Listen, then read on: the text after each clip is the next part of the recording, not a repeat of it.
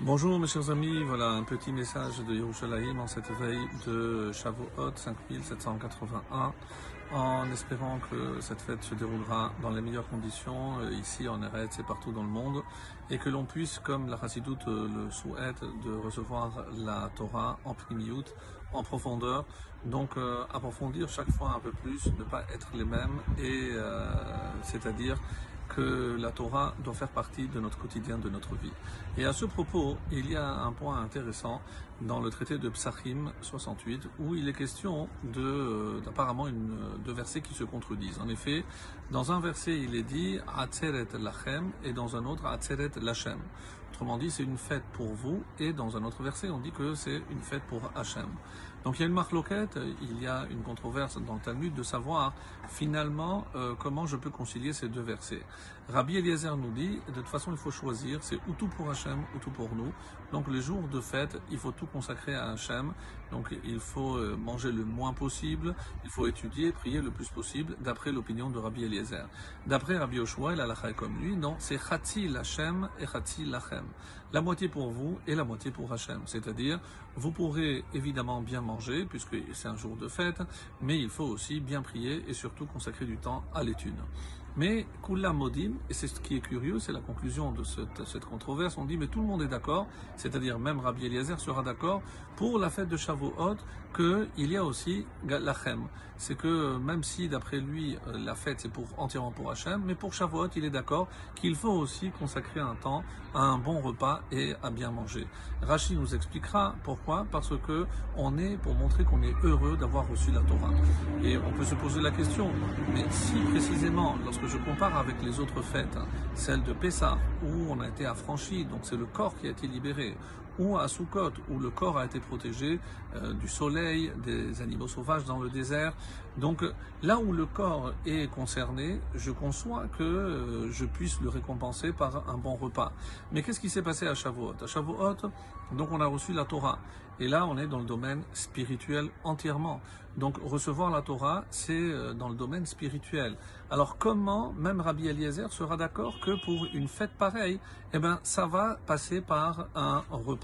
Et qu'il faudra donc célébrer euh, un bon repas à Shavuot.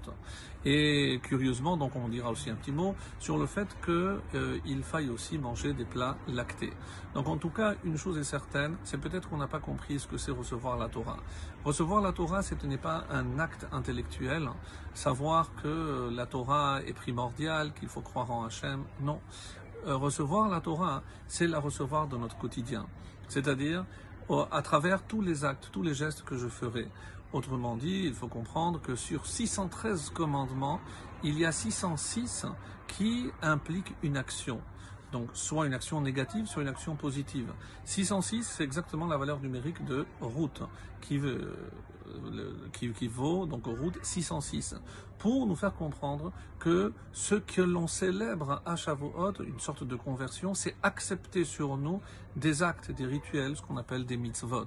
Donc, recevoir la Torah, c'est accepter d'approfondir, de faire un peu plus et de faire un peu mieux les mitzvot. Alors, et pourquoi maintenant euh, le fait de manger de la viande, euh, plutôt de manger du, lait à Shavuot, alors que normalement un repas, la vraie joie passe par le vin et par le et par la viande. Alors, il y a une réponse très intéressante qui consiste à dire que nous savons qu'il y a 365 commandements négatifs, ce qu'on appelle les lavim.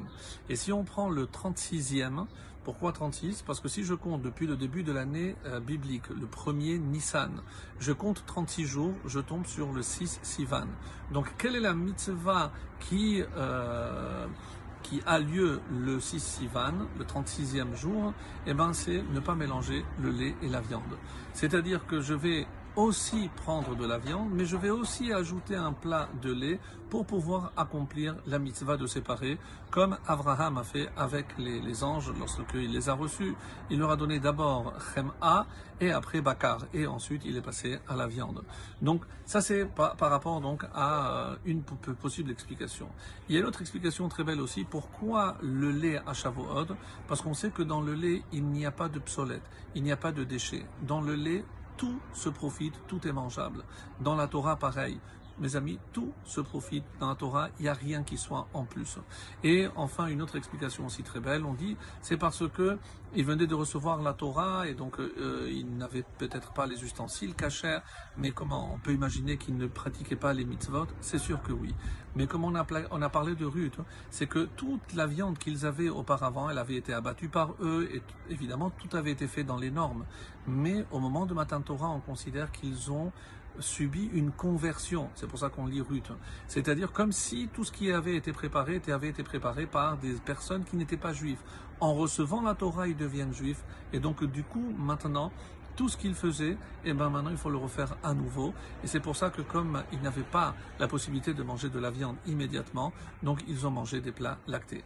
Donc ça c'est pour nous dire, mes amis, que l'essentiel de recevoir la Torah, c'est précisément par les actes. Qu'Hachem accepte toutes nos mitzvot, toutes notre filote, et qu'on puisse accéder à Biat Mashiach, à la venue de Mashiach, Bimhel Amen. Chag